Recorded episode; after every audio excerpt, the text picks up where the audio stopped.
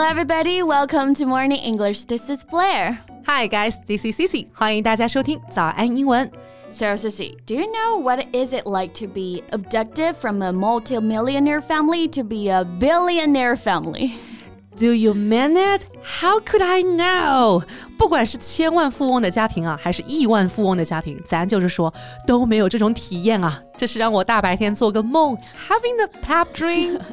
No, someone do know the feeling。这两天啊，又是被一条新闻给开了眼界了。就说呢，这位被拐的少爷叫梅志强，原生家庭是个千万富翁，两岁的时候被拐，二十五年以后被找到了，而养父母的家庭也是资产过亿呀。Oh my god.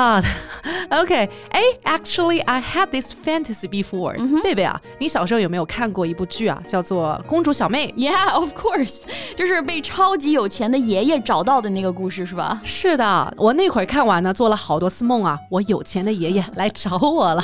哎，不得不说，那这个男生还是挺幸运的耶，不只是亲生家庭这么有钱啊，养父母也如此有钱，He must be extremely happy。很多网友跟你的想法是一样的啊，觉得呢天生就是富贵命。However，他在接受采访的时候说，In fact, sometimes happiness can be bought with money，就是很无奈并且颇有深意的说了这么一句。其实有时候快乐啊，并不是用钱就可以买到的。看来有钱也有有钱的不快乐。Maybe. Well, let's talk about it in today's podcast and learn some useful expressions. So let's go back to July 1997. May's mother was cooking in the kitchen.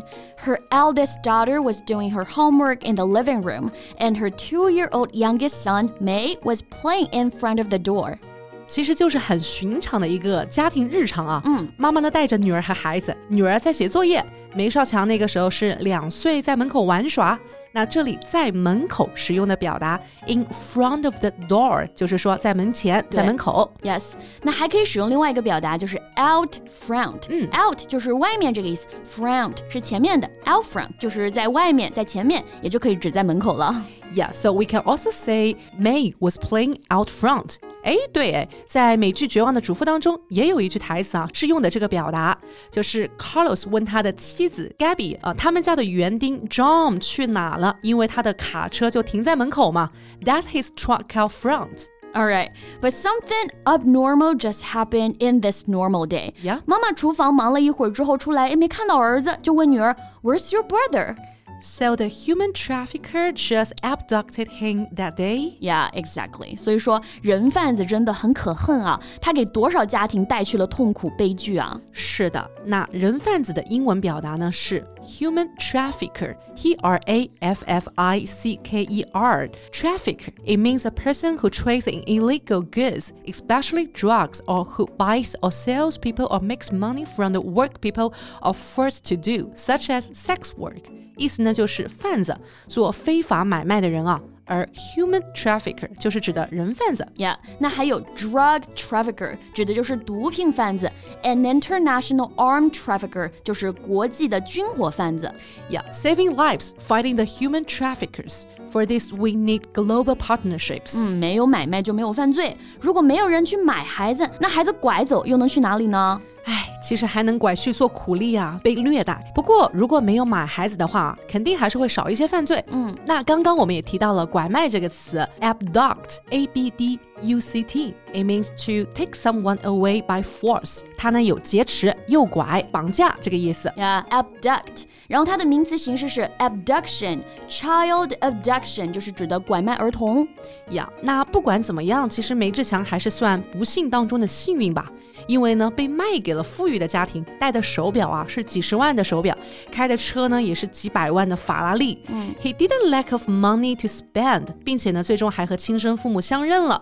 That's a happy ending. Yeah，他的幸运是相对的啊。比起很多同样被 abducted 孩子来说，He is lucky，but he could have lead a happier life。嗯，是的。那我们这里啊，就也来提一下养父母和亲生父母的英文表达是怎么说的。OK，首先我们都知道父母的英文单词是 parents，、yeah. 那养父母我们就可以用这个表达 adoptive parents，adoptive a d o p t i v e、嗯。An adoptive parent is one who has adopted a child， 也就是有收养关系的这个意思。所以 adoptive parents 也就是养父母这个意思了。嗯，adoptive father 就是养父，adoptive mother 也就是说养母。Right. And all of these years, he knew that his adoptive parents weren't his birth parents.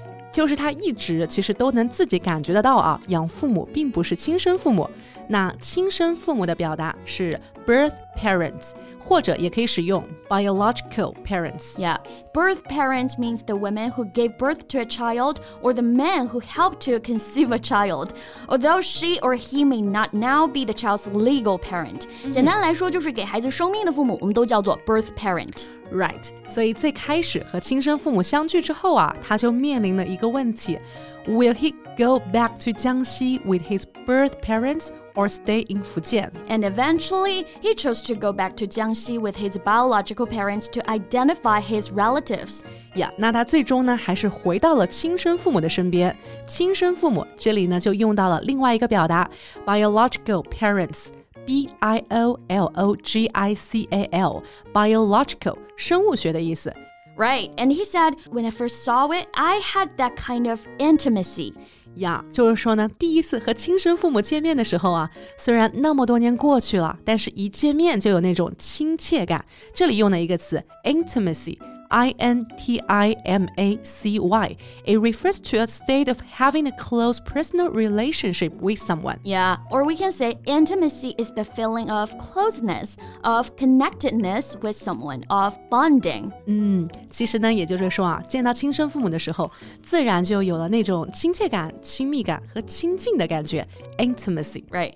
那关于梅志强的故事啊，有网友表示说，他真的是天生富贵命。嗯，也有人说啊，真正的命好呢，应 该是健康有爱的成长。还有网友说啊，养父母不应该称为养父母，应该叫做买家。So what do you think about it？欢迎大家来评论区和我们交流哦。And so that's what we have for today. So thank you so much for listening. This is Blair. This is Cici. See you next time. Bye. This podcast is from Morning English. 学口语就来早安英文。